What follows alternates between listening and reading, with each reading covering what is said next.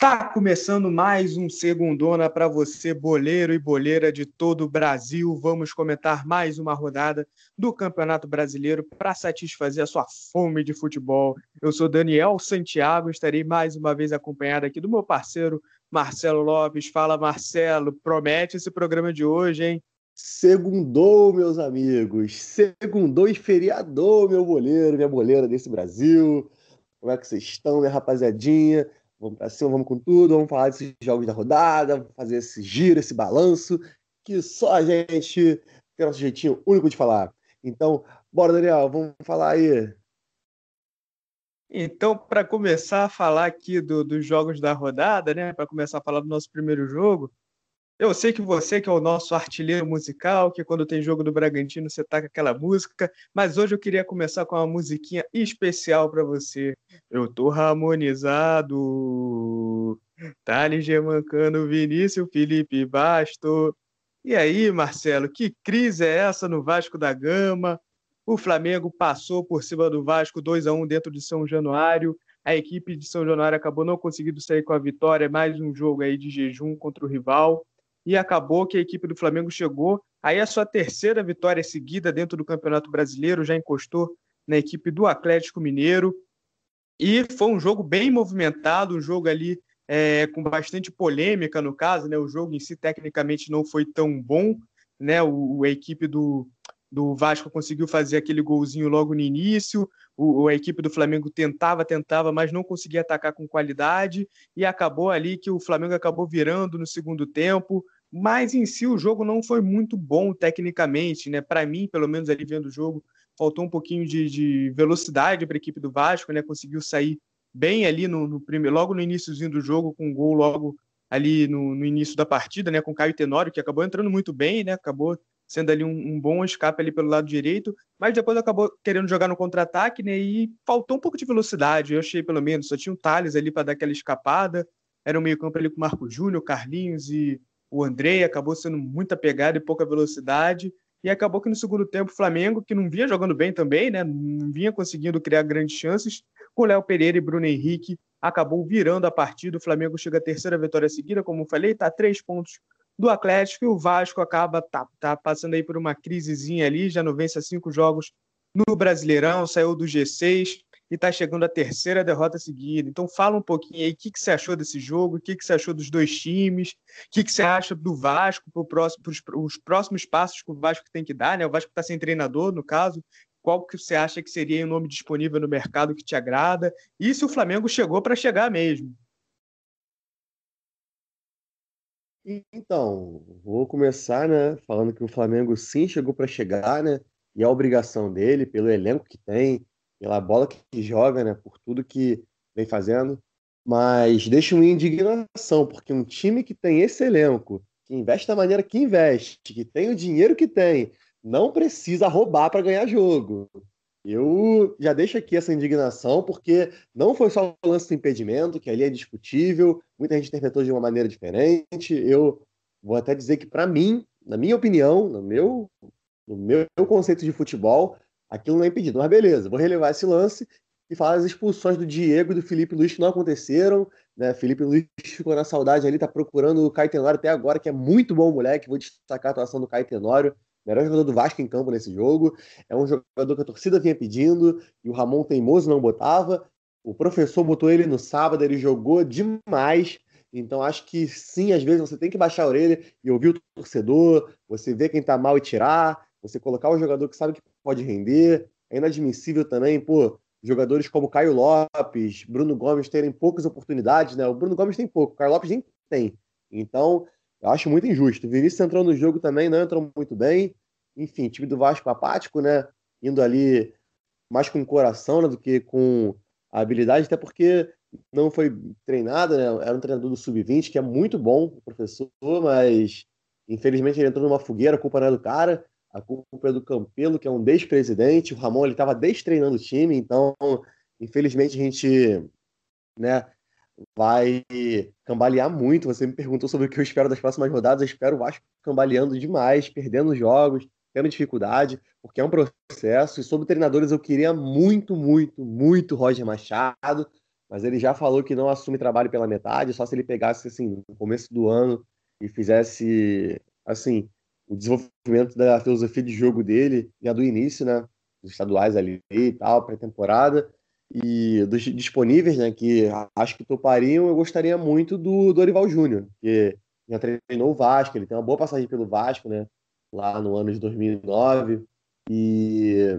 depois ele voltou em 2013, foi mal, mas enfim, o time era muito ruim, a culpa não era dele. Acho que seria bom, apesar de ser um técnico caro, que eu acho que não vai ter dinheiro para pagar, mas dizem que ele tem uma boa relação com o ex-presidente, né? Que eles trabalharam juntos no Vasco e tal. Quando ele foi treinador do Vasco, o ex-presidente era o médico do clube, então eles já tinham essa relação aí, já parece que conversaram e tal. De repente, o Dorival tá pintando por aí. E é aquilo, né? Muito complicado. Eu acho que deveria sim ser revisto o VAR. E mais uma vez a gente vai para o nosso momento, ok, ok. Foi a polêmica da rodada, que com certeza esse VAR aí, que sempre está dando uma polêmica, nesse jogo mais ainda, não só pelo lance de impedimento, como eu falei, teve expulsão, e o juiz também faltou muito critério. Estava até conversando com o Daniel no dia do jogo, depois, quando a gente estava trocando ideia, que faltou muito critério para esse juiz. Ele dava falta para o Vasco, e aconteceu o mesmo lance lado do Flamengo, ele não dava. Aí depois ele dava uma falta pro Flamengo e aconteceu o mesmo lance com o Vasco, ele não dava falta, tipo, contra o Vasco. Então, eu acho que falta muito critério nos juízes brasileiros, falta caráter e falta o time que é milionário não depender de arbitragem para ganhar o jogo, né? Isso aí é o, é o principal, Daniel. Então tá aí a opinião polêmica, polêmica aí do Marcelo, chutando os cachorros aí, chutando o balde, falando exatamente o que ele quer, porque é isso que a gente precisa de um comentarista raiz aqui que fala o que quer, só não ofenda a, a, a honra do terceiro para a gente não tomar um processinho, mas enquanto você está aí, tá de boa. Mas aqui a minha opinião, cara, para mim a minha opinião é que é, no lance do impedimento, para mim é muito choro para nada. O das expulsões eu vou confessar que eu não lembro. Eu realmente não lembro. Acho que teve um lance do Diego, realmente, que eu vi o pessoal pedindo expulsão e tal. Mas o do Felipe Luiz eu realmente não lembro. Eu fui até olhar depois para ver se tinha algum vídeo para realmente poder me embasar a minha opinião. Mas eu vou ficar com a opinião só do Marcelo mesmo. Mas o lance do impedimento, para mim, realmente estava impedido. É, tá lá a linha para mostrar. É alguma coisa que realmente vai ser difícil da maioria interpretar, que é muita questão de perspectiva. Aquela câmera que mostram para gente realmente dá a impressão de que está a mesma linha, ou então que o Felipe Luiz tá é, é, dando condição, mas no meu ponto de vista estava impedido, deu para ver ali pela linha. Tem uma foto ali que, que circulou pelas redes sociais, que é exatamente no momento do passe do Marco Júnior, né, para o Guilherme Parede, que é ali do lado das sociais, né, que mostra que o cara está à frente. Eu acho que nisso, cara, acho que a gente está discutindo com, com, com o VAR ali com, com a imagem. Eu acho que está ali exatamente a linha feita. O problema, não sei nem se o VAR, né, se tem câmeras possíveis né, para mostrar isso, é que as câmeras disponíveis que mostram para o público dá essa sensação de que realmente estava impedido. Não sei se tem como colocar uma câmera, se tem alguma forma de mostrar, né?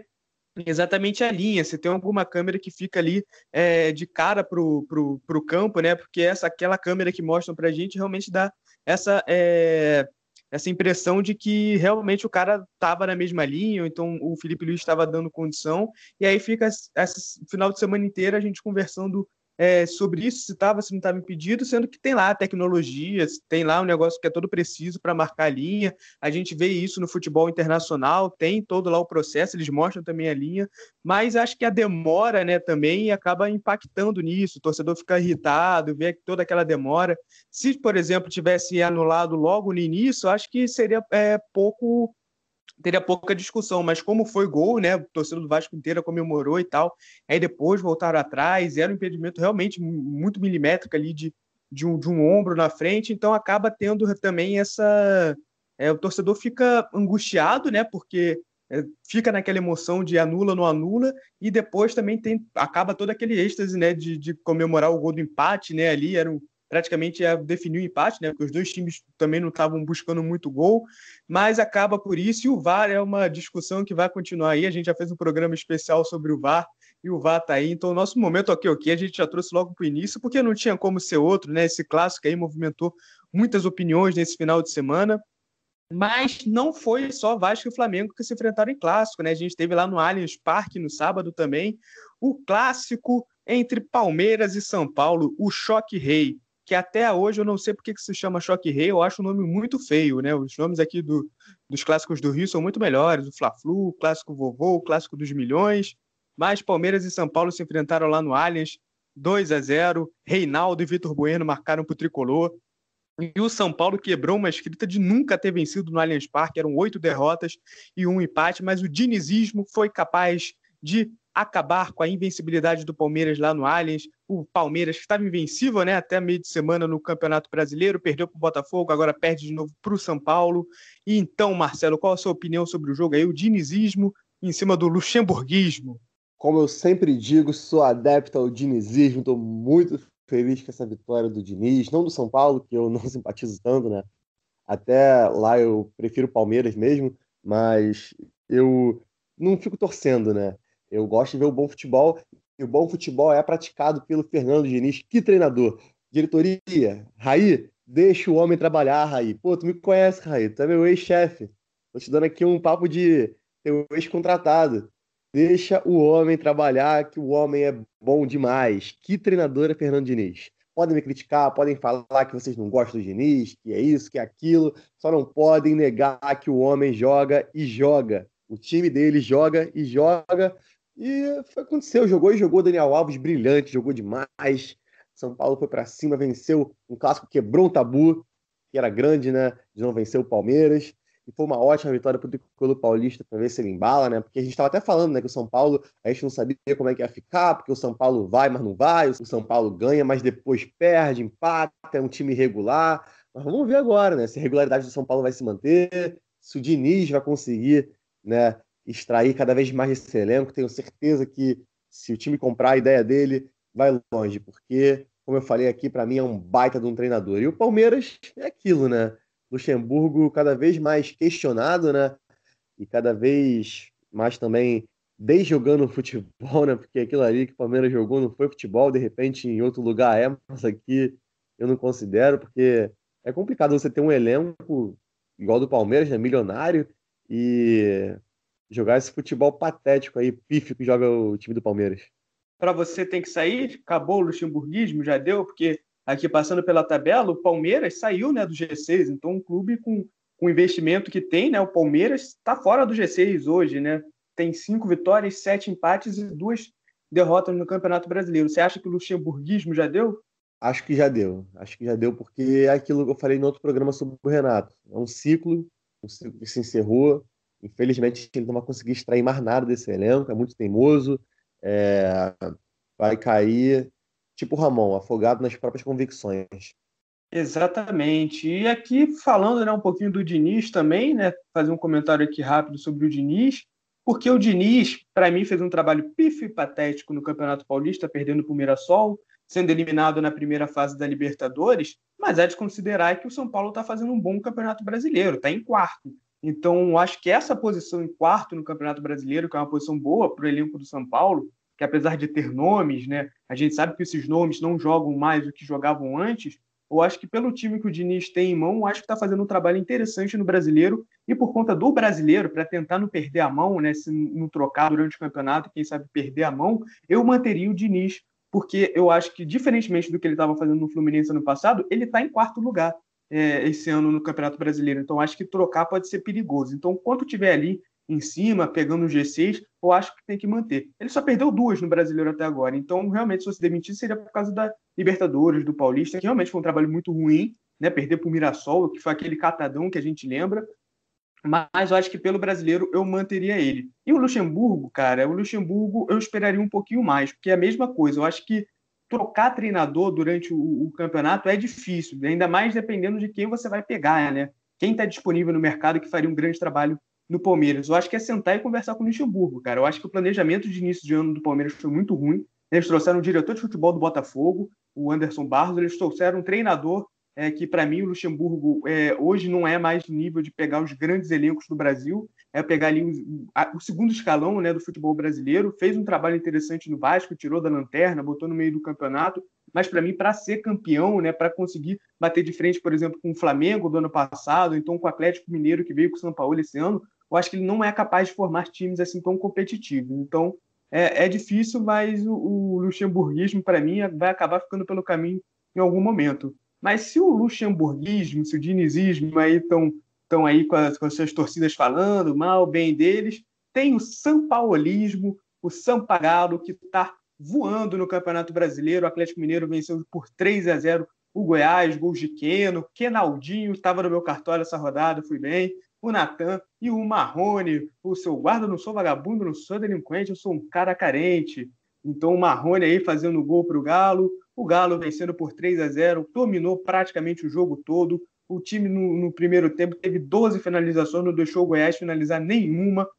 O Galo não foi imponente, né, como foi, por exemplo, na partida contra o Vasco, mas acabou controlando a partida toda. O Goiás não viu a cor da bola, e aí o Galo conseguiu a sua sétima vitória no seu sétimo jogo como mandante e continua líder do campeonato, Marcelo. Eu quero falar que ele, São Paulo, hace um excelentíssimo trabalho em, frente do Galo Mineiro. que trabalho excelente, cara, esse São Paulo no Galo, meu Deus. Como joga o time do Galo, como é envolvente, como é bem organizado, é muito bom ver o Galo jogar, de verdade. Poucos times hoje no futebol brasileiro me fazem ter prazer de assistir jogar. O Galo é um deles. Joga um futebol muito bom, tem excelentes peças. O Keno voltou muito bem para o futebol brasileiro. E deixa até um recado: torcedor, não seja imediatista. O Keno não teve um bom começo, porque estava se readaptando ao futebol brasileiro. Depois que pegou o tranco aí e se readaptou, pô, tá jogando demais, fazendo gol toda a rodada, comandando o ataque do Galo, indo para cima, indo para dentro, fazendo gol, dando assistência e vencendo os jogos. Isso é maravilhoso demais, cara. Muito bom ver o Kenaldinho jogar. Como joga esse menino, de verdade, cara. Como treina o São Paulo, cara. Treina e treina, articula e articula. Gere e gere o time, cara. Que bom trabalho faz o Galo e que péssimo trabalho e derrota merecida sofreu o Goiás, né? Porque é como eu falei no último programa, depois daquela demissão absurda que fizeram com o Largue, eu não tem como torcer a favor do Goiás, não tem como ter empatia pelo Goiás, de verdade. O Goiás pelo amadorismo, merece ser rebaixado para poder aprender a trabalhar como um time de futebol profissional. Eu falo isso porque eu trabalho com futebol, né? Trabalho em time pequeno, mas eu sei como funciona o antro do futebol, né? Tô começando a ver isso agora de, de perto, né?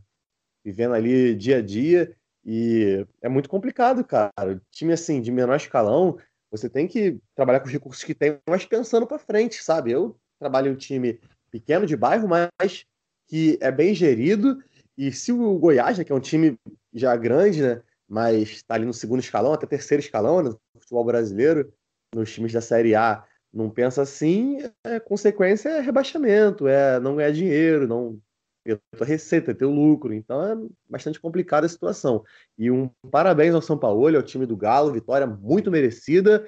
E é como eu falei lá no início do campeonato, antes de começar naquele nosso programa sobre Brasileirão.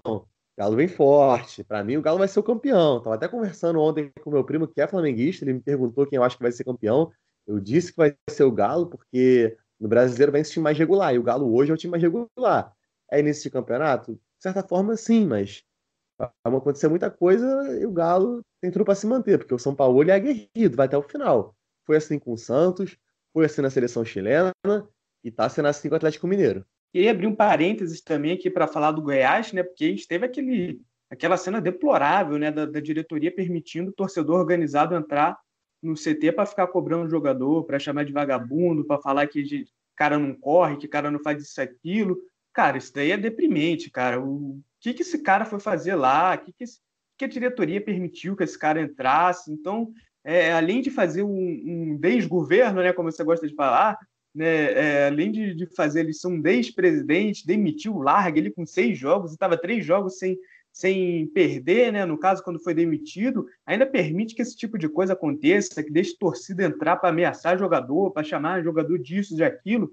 Então o Goiás está seguindo todo o script para ser rebaixado. E é impressionante como a gente vê realmente um time bem treinado no Galo, né? Você vê realmente o, o, o time em campo, né, a tática, você vê que os caras são bem comandados, você vê que os caras têm modelo de jogo, então um trabalho muito bom do São Paulo, espero que dê frutos aí, é bom para o futebol brasileiro, né, ano passado a gente viu um baita time do, do Flamengo nas mãos de Jorge Jesus, jogando um futebol muito bom, né, potencializando todos os grandes jogadores que já tinham no elenco, e no Atlético Mineiro não está sendo diferente, o São Paulo está fazendo um grande trabalho, assim como fez também né, no Santos, mas esse ano ele tem uma mão de obra ali melhor, tem jogadores melhores, e estão se saindo muito bem. Mas se a gente fala de time que está se saindo muito bem como o Galo, a gente tem que falar da crise no Parque São Jorge. O Corinthians está dentro do Z4. Ontem o Ceará foi heróico, simplesmente heróico, e ganhou do Corinthians, mesmo com um a menos, 2 a 1 o do Gil contra, né? O zagueirão Gil fez contra e Fernando Sobral de pênalti. Estava lá no meu cartola também, então um abraço aí para o Fernando Sobral.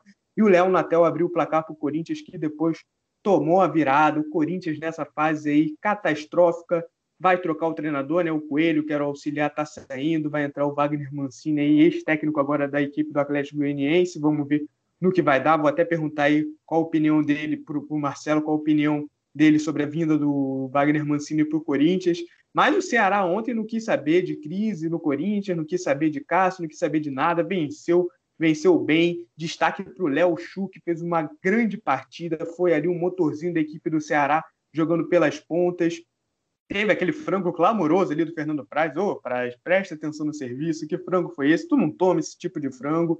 O Cássio também depois deu bobeira naquele pênalti bobo. E a equipe do Ceará que estava jogando com um a menos desde ali do início do segundo tempo. E o Corinthians foi totalmente incapaz de criar qualquer tipo de chance para é, oferecer perigo à meta defendida pelo Fernando Praz. Então, se o Corinthians está no Z4, se está nessa fase, é porque está merecendo, porque o time não está jogando nada, o Coelho dá, depois meteu uma banca dizendo que não ia responder pergunta tática que o repórter fez para ele. Então, estamos vendo aí o Corinthians em crise, o Ceará não tem nada a ver com isso.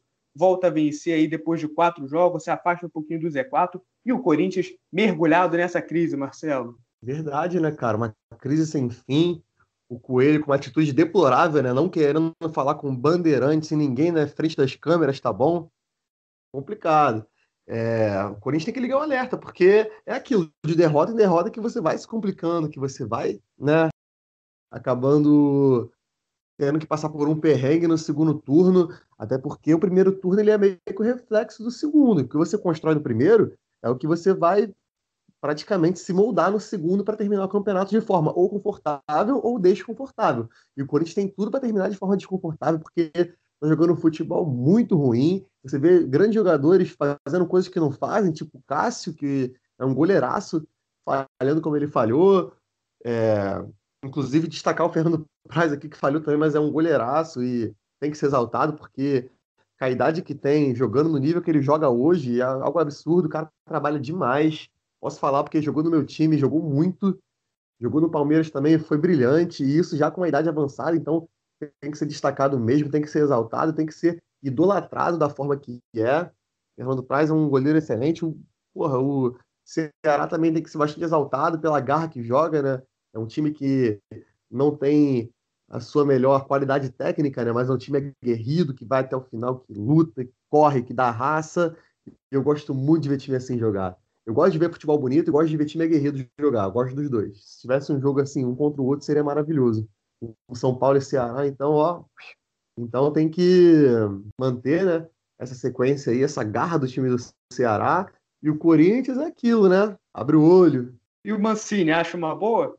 Acabei esquecendo de falar do Mancini. Então, eu nem sabia, cara, que o Corinthians ia contratar o Mancini, para tu ver. É, gosto do Mancini, tava fazendo um bom trabalho no Atlético Goianiense. Acho que é uma boa sim, mas também não acho que é o salvador da pátria pro Corinthians, até porque o elenco tá parecendo rachado, né? E internamente o clube é rachado politicamente e tem a sua crise financeira. Então acho que isso pode cair nas costas dele. Ele está entrando numa fogueira, estão contratando ele com o time numa crise, porque para mim isso é crise já, torcida protestando, é, crise financeira, o resultado não vindo para mim é crise. Então, quando você contrata um técnico na crise, tem que conversar com ele para ele poder entender né, o que se passa e tem que deixar trabalhar, porque Cada um tem a sua filosofia de jogo, e independente da crise, o cara não tem nada a ver com isso, ele chegou agora, entendeu? Então acho que o, ele tem tudo para fazer um bom trabalho. Assim, um trabalho ok, aceitável, mas não vai ser o salvador da pátria, não. Ele pode ser o cara que vai tranquilizar o Corinthians. A situação que ele assume o Corinthians hoje é parecida que o Luxemburgo assumiu o Vasco no passado, entendeu? Deixaram ele trabalhar e deu certo. Vamos ver se com o Corinthians acontece a mesma coisa. Gosto do Mancini, foi uma boa contratação por, parte do Corinthians. Exatamente, então tá aí. Eu queria destacar realmente o trabalho do Guto Ferreira, né? Porque o Ceará jogou com um a menos a maior parte do segundo tempo e permaneceu um time muito bem coeso ali taticamente, soube explorar a velocidade no contra-ataque e no contra-ataque acabou conseguindo o pênalti, aquele pênalti meio estranho que o Cássio fez. É, a fase é ruim até, até um, esses pênaltis estranhos. O Gordiola, né, cara, que é maravilhoso. Inclusive, o Ceará não mandou pra gente o Gutinho ainda. Estamos esperando o Gutinho. Ceará, pô, ajuda nós, mano. E mandar um salve agora no meio do programa pro nosso amigo aí, é, do Ceará SC14, que segue a gente no Instagram lá, interage sempre que pode. Tamo junto, Rosão, é nóis. Exatamente. Vamos exaltar os bons trabalhos no futebol brasileiro, porque o Ceará a gente sabe que não é um clube que sempre vem para lutar lá em cima, mas campeão da Copa do Nordeste esse ano, é, tá fazendo um trabalho bacana aí com, com o Guto Ferreira, com, com jogadores aí promissores, né? Fernando Sobral aparecendo aí para o cenário nacional, muito bom jogador. Léo Chu entrou ontem, fez uma fumaça bacana ali, vamos ver o desenvolvimento dele. Então, muito bacana o trabalho desenvolvido lá no Ceará. E se a gente estava lá no Nordeste, agora a gente vai lá para o sul do Brasil, porque o Internacional, vice-líder do campeonato, venceu. Thiago Galhardo está on fire, mais um gol, 13 terceiro gol já do Tiagão aí na, no Campeonato Brasileiro. O Abel Hernandes fez o outro do Inter. E o Renato Kaiser também numa fase iluminada aí, fazendo gol desde a época do Atlético Goianiense. Conseguiu fazer ali o gol do Atlético Paranaense, o, o gol de honra. O Inter jogou muito bem ontem, não recuou, conseguiu explorar muito bem o contra-ataque e foi salvo por Marcelo Lomba ali nos acréscimos, fez uma baita de uma defesa, um milagre ali, um verdadeiro milagre. O Lomba operou ali nos acréscimos, o Atlético Paranaense quase empatou o jogo, mas o Inter vence, reassume a liderança, tem a melhor defesa do campeonato. Por outro lado, o Furacão sem vencer e está empatado com o Corinthians em número de pontos. Então tem que abrir o olho o Furacão, comandado aí pelo interino Eduardo Barros. Não sei se o Atlético vai continuar, vai apostar nele mesmo, se vai em busca de um outro treinador, né? Mas a experiência com o Thiago Nunes, que era o auxiliar, deu certo. Acho que o Atlético Paranaense está apostando nessa. Mas está aí o Internacional voltando a vencer. E o Galhardo, galhardando de novo, guardou o gol dele, artilheiro do Brasileirão, Marcelo. Galhardo, o time do Inter precisa de você. Ele tá inspirado no gol de Vic de lado tá jogando muito nesse Brasileirão. Cara, Galhardo, Thiago Galhardo, como joga esse menino, cara, e como é injusta a não convocação do Galhardo. Agora que eu percebo isso de forma mais clara, o cara faz gol quase todo jogo, cara. Ele não só faz gol, ele cria, ele chega, ele faz meio, ele faz ataque. Que jogador, cara. Eu falando como treinador agora, né? Não como analista. Eu gostaria muito de um Galhardo no meu time. Porque é o quebra-galho, cara. Meu meio se machucou, bota no meio. Meu atacante se machucou, bota aberto no ataque. Meu centroavante se machucou, bota de 9, que faz gol pra caramba. Cara, que jogador é Thiago Galhardo, de verdade. Se o Inter tá onde tá hoje no Brasileirão, na posição que chegou, é graças ao Thiago Galhardo, porque vem jogando muita bola. É o craque do Brasileirão hoje, juntamente com o Marinho, mas acho que o Galhardo tá um pouquinho acima do Marinho. Coisa leve assim, coisinha de nada, mas tá como craque do Brasileirão ali. Tem tudo para se manter, porque é um jogador que é bem saudável, né? não tem muito físico, teve poucas lesões ao longo da carreira, então deve jogar o campeonato até o fim e deve se manter entre os melhores até o fim. Talvez seja artilheiro do campeonato, né? Hoje ele é artilheiro, mas talvez no final do campeonato ele continue sendo artilheiro. E destacar né, o trabalho dele mesmo, do time do Inter também, que é um time bem completo, que está jogando um futebol muito bom, indo para cima. E também destacar que o Atlético, né, nosso querido Atlético, é um time que não tem muita perspectiva, né? Apesar de ter um elenco até aceitável, contrataram o Jadson outro dia, né?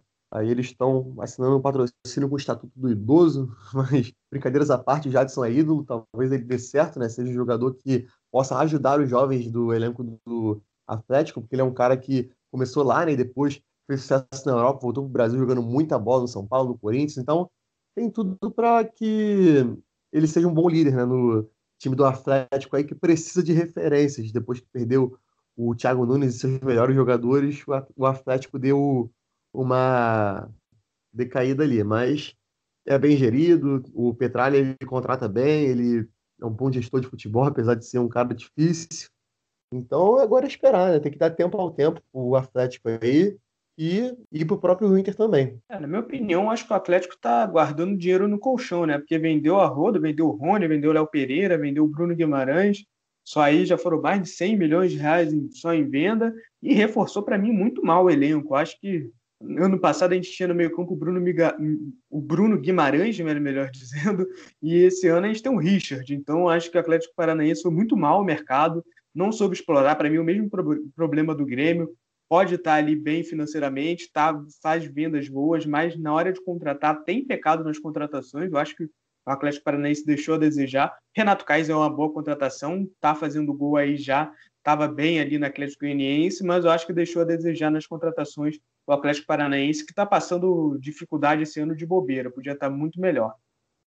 Mas, já que a gente está falando aí de vice-colocação, vamos continuar aqui no G6, né? Porque tem time no G6 aí que não tinha muita gente imaginando que estaria essa altura do campeonato, mas o Fluminense está aí, venceu o Bahia com mais o gol do Nenê, aí o vovô tá on, né? O Nenê, 39 anos, fazendo seu décimo nono gol no ano. O Fluminense bateu o Bahia no Maracanã, conseguindo três vitórias aí nos últimos quatro jogos, deu conseguiu dar um salto na tabela, saiu ali do meião para conseguir se consolidar no G6, né, o trabalho aí desenvolvido pelo Daí Helma, que estava sendo criticado, mas aos trancos e barrancos consegue levar a equipe do Fluminense. E o Bahia, né, capitaneado aí por Mano Menezes, que ontem deu um showzinho particular dele ali no, à beira do campo, não calava a boca um minuto, reclamando, chamou o juiz de vagabundo, disse que ele não ia apitar nunca mais. Para mim foi ali um espetáculo de horrores protagonizado pelo Mano Menezes, que ficou mais preocupado em reclamar do juiz. Sem muito motivo, né? Porque ali a gente viu nas câmeras que o pênalti foi claro, ainda teve um pênalti duvidoso ali no primeiro tempo, que o juiz nem chamou o VAR, né? Mas o segundo ali, que, que o cara dá um, um, um empurrão nas costas do Nenê, foi claro, e os cara o Mano Menezes, depois do gol, ficou mais preocupado em ficar dando indireta para o juiz do que comandar a equipe. Acabou que a equipe não conseguiu criar muita coisa. O Bahia volta aí a, a, a perder, né? Depois de uma boa vitória contra o Vasco no meio da semana, volta a perder, continua lá embaixo, está em 16 e o Mano Menezes tem que começar a abrir o olho, né? Porque está reclamando muito do juiz, mas em campo não está conseguindo fazer o time girar muito bem, né, Marcelo? Pois é, o Mano Menezes com um trabalho bastante contestado né, no Bahia. O time do Bahia que a gente já citou aqui no programa que é um time muito inconstante, um time que não deu liga, foi muito bem no ano passado, nos anteriores, né? Exemplo de gestão, e esse ano está dando um exemplo de mais gestão, né? O presidente do Bahia perdeu a mão, na minha opinião. Ele não deve sair do cargo, né? Mas ele deve repensar suas atitudes, seus conceitos de futebol para nos prejudicar. E o Mano Menezes foi muito antiprofissional, né, cara? Eu falo porque eu também trabalho com futebol, estou no meio ali. E ter uma atitude como essa, de ficar indo para cima de árbitro, quando o teu time tá perdendo, não faz sentido nenhum. Tudo bem, ele pode contestar, mas conteste no fim do jogo, pô. Deixa o cara trabalhar ali, ele tá fazendo dele, faz o teu, cada um fazendo o seu, não dá errado, né? E destacar o Fluminense, né, que foi para cima, ganhou em casa, gol do Nenê de pênalti ali, um pênalti que porque o escândalo do Mano Menezes foi pênalti claríssimo, saindo não tem discussão não precisava nem ficar chamando o VAR, né? Não foi um pênalti duvidoso.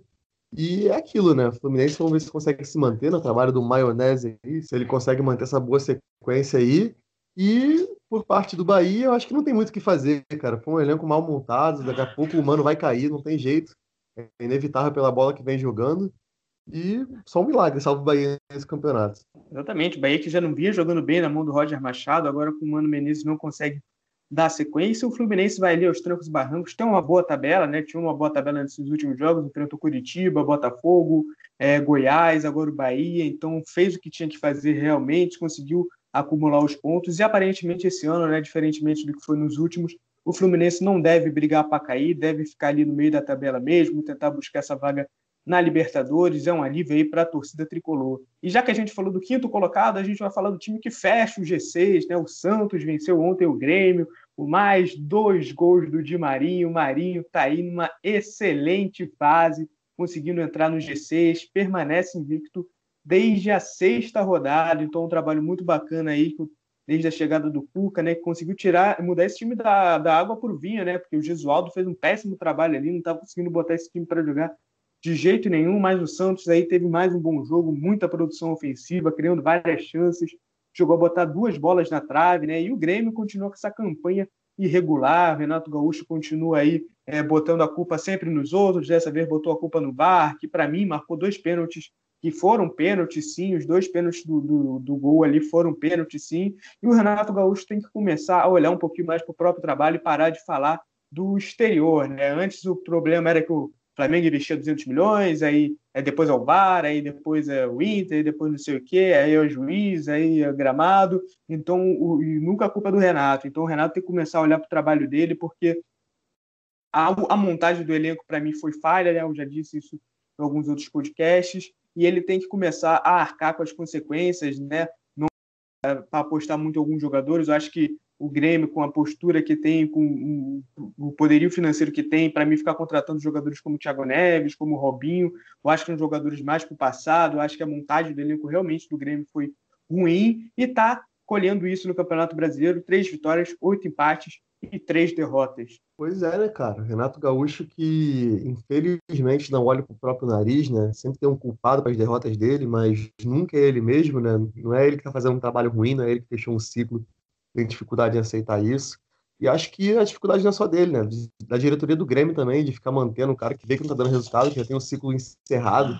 E acho que essa dificuldade vem muito da teimosia, que é o mal do futebol brasileiro. Por que, que treinador brasileiro em achar que a arbitragem vai voltar atrás porque ele reclamou? Não vai voltar, não vai voltar, não tem jeito. Você vai reclamar, vai perder tempo, vai perder a tua credibilidade ali, vai pôr ela em xeque muitas vezes por lance que não tem nada a ver, pô. Foi pênalti. Os dois lances foram pênalti, eu vi o lance. Cara, tá brigando com a imagem. Cara, de verdade. Não tem explicação para isso. Espero que o Grêmio acorde, né? Que o Renato acorde, que o momento dele já deu, porque o Grêmio não vai demitir ele. Só se ele se demitir, né? Ou convidado a se retirar. É... E por parte do Santos, cara, eu acho que o Santos viu boleirando e quer calar tua boca, porque lá no início tu falou que o Santos ia ser rebaixado e tal, e o Santos está ali, chegando, chegando como quem não quer nada, né? Comendo pelas beiradas e é, conquistando seus pontinhos e chegando no G6, né? Então agora é esperar para ver o que vai dar e aguardar as cenas dos próximos capítulos. Exatamente, Santos calando a minha boca aí, mas eu realmente achei que ia cair, porque estava na crise técnica, né? Tava com o Gesualdo. O Gesualdo, quando eu falei, quando eu dei aquele palpite, não tinha sido demitido e estava numa crise política enorme. Então, eu vi exatamente o que aconteceu com o Cruzeiro no passado. Então, foi por isso que eu dei o palpite. Mas eu tô feliz de ver o Santos. O Santos é um time que joga para frente, o Marinho jogando muita bola, tá bacana de assistir. Lá no Recife, o Botafogo se enfrentaram e o Fogão conseguiu sua segunda vitória seguida aí com o gol do Ronda. O Ronda abriu o olho aí, Marcelo. E o Caio Alexandre, o artilheiro aí da fase do, do Lazzaroni, três gols nos últimos três jogos. O Botafogo melhorou o desempenho, conseguiu segurar a pressão do esporte ali, depois ficou com um a menos. E o esporte acabou aí fazendo gol com o Thiago Neves. É, duas derrotas seguidas, acabou se afastando um pouquinho do G6, mas está mantendo ali a posição intermediária. Mas o Botafogo aí destaque para o Honda, né? Para o Canu também, um ótimo zagueiro, garoto aí, jovem jogador do Botafogo, fazendo um bom brasileiro. E no, nas mãos do Lazzaroni, a equipe melhorou, conseguiu sair do Z4, Marcelo. O Fogão aí conseguiu abrir o olho, está melhorando no Brasileirão. É como diria o grupo El Chan. Arigato! Sayonara! Acordou o Honda, a Honda tá feliz, tá sorrindo, tá cantando, tá de bem com a vida, tá fazendo gol e tá maravilhoso, cara. Ele joga muito, Honda. Honda é muito bom jogador. Sabia que ele ia fazer sucesso por aqui, mas é aquilo, né? Questão da adaptação. Ele teve que se adaptar, teve que se readequar, né? A jogar numa posição que ele não era acostumado a jogar na Europa, onde ele jogou bastante tempo, né? Na seleção, onde ele joga bem adiantado. Então, o Honda finalmente abriu o olho, né? Que a gente vinha pedindo aqui. Acho que de tanto que a gente pediu, ele falou: não, vou ter que abrir para eles pararem de falar essa besteira aí, porque o Honda tá on, o pai tá on, em japonês eu não sei falar, mas enfim. Se alguém aqui souber japonês, coloca nos comentários aí do podcast como é que fala o pai tá on em japonês.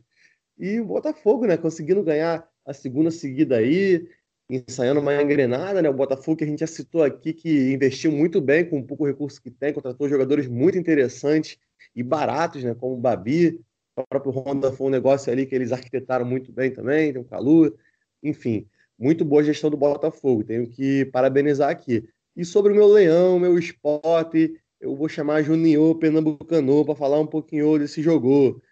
O esporte está muito abatido, entendeu? Hernani Brocador não está muito bem. Eu preferia que eu voltasse para bater o mais faltar nesse time. Valeu, Juninho. Muito obrigado pela sua opinião. Agora eu vou falar um pouco do esporte, né? Que é um time que eu vejo como um dos candidatos a rebaixamento nesse Brasileirão. É difícil a situação que vive o esporte. O Jair Ventura chegou, botou ordem na casa, ganhou alguns jogos, mas perdeu ontem para o Botafogo, né? Que é a lei do ex, né? Botafogo ganhando do seu ex-treinador, Jair Ventura, que fez história naquele período ali, né? Subiu muito bem para treinar o Botafogo e hoje é um técnico conhecido no Brasil. Acho que ele vai extrair muito esse elenco do esporte ainda, porque é um treinador que tem esse potencial, né? Ele vem, vinha fazendo isso né, antes desse jogo. E até nesse jogo foi interessante algumas alterações que ele fez. Enfim, acho que tem futuro no esporte de Ventura. E se ele conseguir né, ter sorte, ele consegue salvar o, o esporte desse possível rebaixamento. E ontem teve leis do ex, né, do Botafogo ganhando do ex-treinador, e eu também tive duas leis do ex aí durante esse jogo, que eu vi Thiago Neves fazendo gol no Cavalieri, doeu meu coração. Mas para que meu coração pare de doer, vamos falar aqui logo dos dois últimos jogos da rodada. O Atlético Goianiense venceu por 2 a 1 o Bragantino na despedida né, de Wagner Mancini, que está deixando o comando do Dragão para ir para o Corinthians. Espero que esteja mesmo, né? Porque até agora não teve a confirmação oficial do Corinthians apresentando, né? Só o Andrés falando que provavelmente teria. Então a gente está gravando aqui, ó, 11h26 da manhã. Eu não sei se já foi anunciado oficialmente, mas tudo estava indicando que o Mancini ia para o Corinthians mesmo. Janderson e Mateuzinho marcaram para o Dragão e Claudinho fez um belo gol para o Bragantino, né, que saiu na frente, mas depois tomou a virada. O Atlético volta a vencer após cinco jogos. Cometeu ali uns errinhos na saída de bola que não podia cometer, que podia ter botado o jogo em risco. Mas o Bragantino aí, a marca vice-lanterna, mostra que tem talento individual, mostra ali que tem o Arthur, Claudinho, tem outros jogadores ali, de, o Alejandro, né, com bom potencial, mas tem pecado na finalização, na defesa, é um time jovem que tem que amadurecer ali. Então, o Atlético Goianiense vencendo aí o Bragantino. Quero de novo com você. Claudinho de novo fazendo gol, cara. Então, se tem Claudinho, tem música, tem Claudinho Bochecha. Foi um golaço, mas infelizmente, Bragantino, mais uma vez, me decepcionando. Bragantino, que foi um time que eu adotei durante esse Brasileirão, né? Por ser o nosso time musical aí, um time que eu gosto bastante, né? Eu quero até comprar camisas que, por sinal, maravilhosa.